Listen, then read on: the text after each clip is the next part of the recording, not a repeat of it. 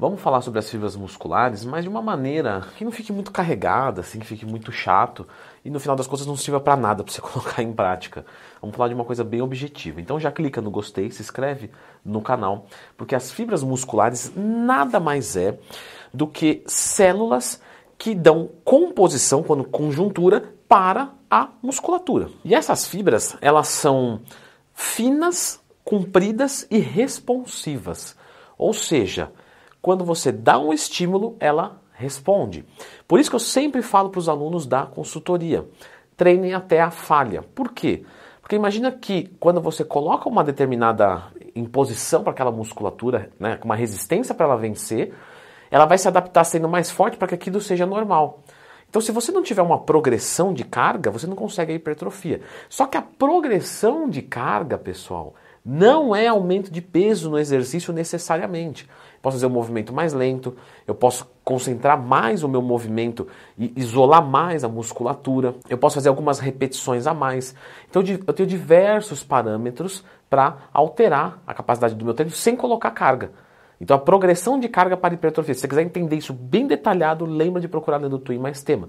Você treinando até a falha em todo treinamento, em toda a série, você já está levando tudo no seu limite. E a célula muscular, ela consegue se expandir e contrair, né? Então ela consegue se expandir, alongar e ela vem contraindo, né? Aí você fala, caramba, Leandrão, por que, que o senhor não contraiu? Muito engraçadinho você. E essa contração com sobrecarga, ela gera pequenas, pequenos microlesões, pequenas microlesões, e com isso, o corpo olha aquela, faz uma leitura e tem uma via de sinalização, emitora, MPK, não precisa decorar esses nomes, é só para vocês saberem, só para vocês saberem que eu sei, tipo isso, assim, só para dar uma carteiradinha, brincadeirinha. O corpo vai conseguir identificar através dessa sinalização que, vamos colocar assim, vai, foi destruída 10 células e eu preciso reconstruir 11, porque a próxima vez que vier esse pau, essa intensidade, eu preciso aguentar. E aí você começa a entender o porquê você precisa da nutrição associada. Inclusive, eu tenho um curso que ensina como montar uma dieta do zero. Tenho também um curso que ensina como montar um treino do zero. Porque você precisa de proteína, você precisa de carboidrato para ter ação de, de, outros hormônios, de insulina, você precisa de gordura, para você conseguir fazer essa reconstrução, não só para recuperar o que você perdeu, mas para poder construir mais e ser mais forte e fazer o processo novamente. E lógico que a gente tem um monte de fibras, por exemplo, a gente tem fibra do músculo cardíaco, né? mas eu não vou falar sobre isso, vamos falar sobre a musculatura periférica, então bíceps, tríceps, quadríceps. Né? E aqui a gente pode dividir em três grandes grupos de fibras. Tá?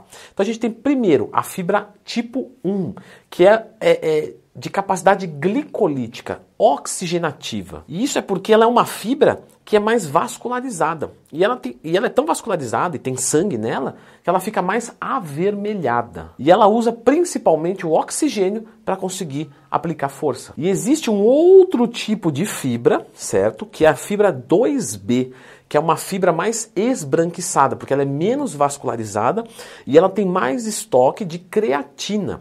E com isso você consegue uma velocidade mais rápida, certo? Só que ela não tem muita resistência, porque ela não é oxigenada, por isso que ela não é vermelha. Então vamos lá na prática. Fibra tipo 1 é uma fibra que você consegue lá manter ela sob tensão muito tempo. Fibra tipo 2, você não consegue manter ela sob tensão muito tempo. Só que se precisar segurar um pedregulho, vai segurar. Então ela é uma fibra de força e de curta duração, ao contrário da outra. Mas você falou que eram três, né? Esqueceu? Não. Porque existe uma fibra no meio do caminho, então assim, a gente tem a fibra tipo 1 e a fibra tipo 2B. E existe a 2A. A fibra 2A, ela é um pouquinho da primeira e um pouquinho da terceira. Ou seja, ela é uma fibra mista. Então ela é meio rosadinha, porque ela é vascularizada, mas também tem creatina nela. E obviamente ela fica no meio do caminho. Não é uma fibra tão resistente quanto a primeira, nem tão forte quanto a segunda, mas obviamente ela é mais forte do que a primeira, mais do que a segunda, etc. Ou seja, ela é uma fibra no, no, no meio do caminho. E aqui a gente começa a ter confusão, porque vamos lá.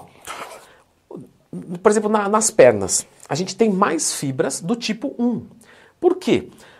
Nas pernas a gente está sempre se locomovendo desde que era criança, e isso a gente pode voltar né, um, um milhão, um trilhão de anos para trás, onde era interessante que as nossas fibras dos membros inferiores fossem glicolíticas. Por quê? Porque eu vou andar o dia inteiro, eu vou correr, eu vou fugir. Então, são fibras vermelhas da cintura para baixo. E no abdômen também. Por quê? Porque o abdômen está sempre segurando você para não cair. Então, ele é um músculo antigravitacional. E aí nos braços, nas costas, a gente tem mais fibras brancas. Por quê? Porque provavelmente a gente subia em árvore. Então, ah, subiu, peguei a fruta, caí, beleza, corri do leão. Então foi um desenvolvimento natural. E aí, entendendo isso, o que, que as pessoas costumam é, é, é fazer? Vou treinar com repetições mais baixo na parte de cima, porque tem mais fibras brancas, e repetições mais altas na parte de baixo, porque tem mais fibras vermelhas. Só que as pessoas não sabem, né, muitos não sabem, que a fibra ela é mutável. Como assim?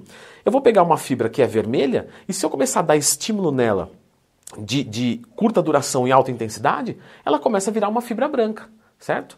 E o contrário também. Então eu não vou estimular como a minha fibra é, e sim como eu quero que ela se torne.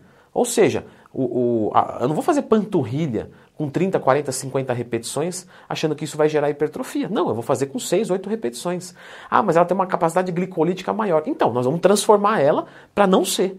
Porque a ideia é virar uma, uma, musculação, é um esporte de força. Então a gente vai estimular de acordo. E aqui também a gente pode discutir sobre potencial genético. Tem gente, por exemplo, que vai nascer com fibras mais vermelhas no corpo inteiro. Já nasceu assim.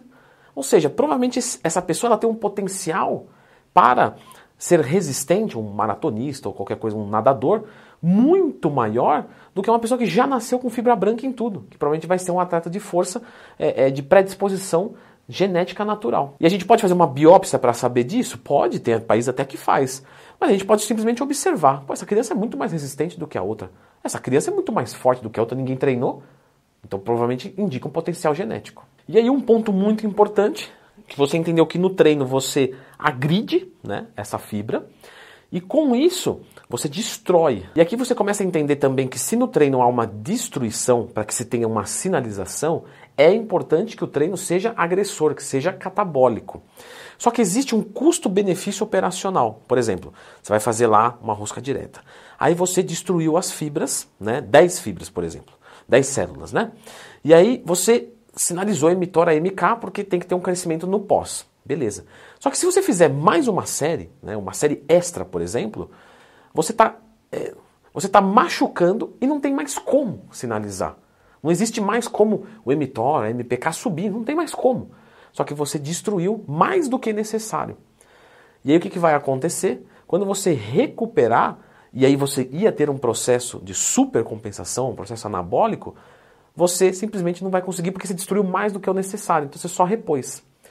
Ou seja, você precisa dar um estímulo não para acabar com tudo, mas para estimular. Então por isso que às vezes eu passo um treino para um aluno da consultoria, ele fala, pô, eu não aguentaria fazer mais, não estou duvidando disso, mas até aqui é interessante. E qual que é a base disso? Evidências científicas. E logicamente você também vai entender que você precisa de tempo, por isso você não vai treinar bíceps todo dia, porque senão você vai ficar só destruindo, certo? Agora, nós temos que falar aqui que, falando de fibra muscular, existe uma hipertrofia sarcoplasmática, sarco é músculo, plasmático é de água, certo? Uma hipertrofia mais aguada, e existe uma hipertrofia miofibrilar, miomúsculo também, fibrila fibra. Ou seja, uma hipertrofia mais da, da fibra e não do enchimento dela. E, e é importante que você domine esses tipos para você explorar os dois, porque a sarcoplasmática dá mais volume e a fibrilar dá mais densidade, mais maturidade. Então eu vou deixar a indicação deste vídeo aqui para você estudar um pouquinho mais.